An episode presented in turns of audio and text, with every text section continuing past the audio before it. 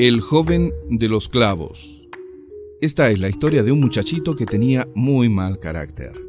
Su padre le dio una bolsa de clavos y le dijo que cada vez que perdiera la paciencia debería clavar un clavo detrás de la puerta.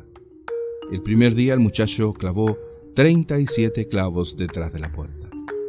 Las semanas que siguieron, a medida que él aprendía a controlar su genio, clavaba cada vez menos clavos detrás de la puerta y descubrió que era más fácil controlar su genio que clavar clavos detrás de la puerta. Llegó el día en que pudo controlar su carácter durante todo el día.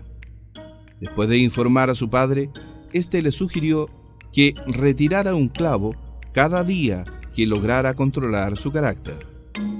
Los días pasaron y el joven pudo finalmente anunciar a su padre que no quedaban más clavos para retirar de la puerta.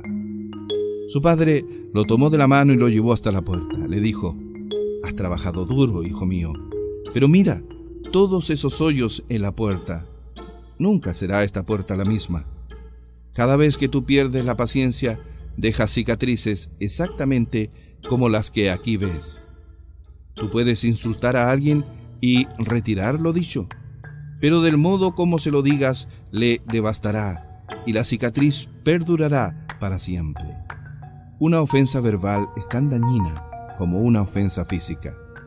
Los amigos son joyas preciosas, nos hacen reír y nos animan a seguir adelante, nos escuchan con atención y siempre están prestos a abrirnos su corazón.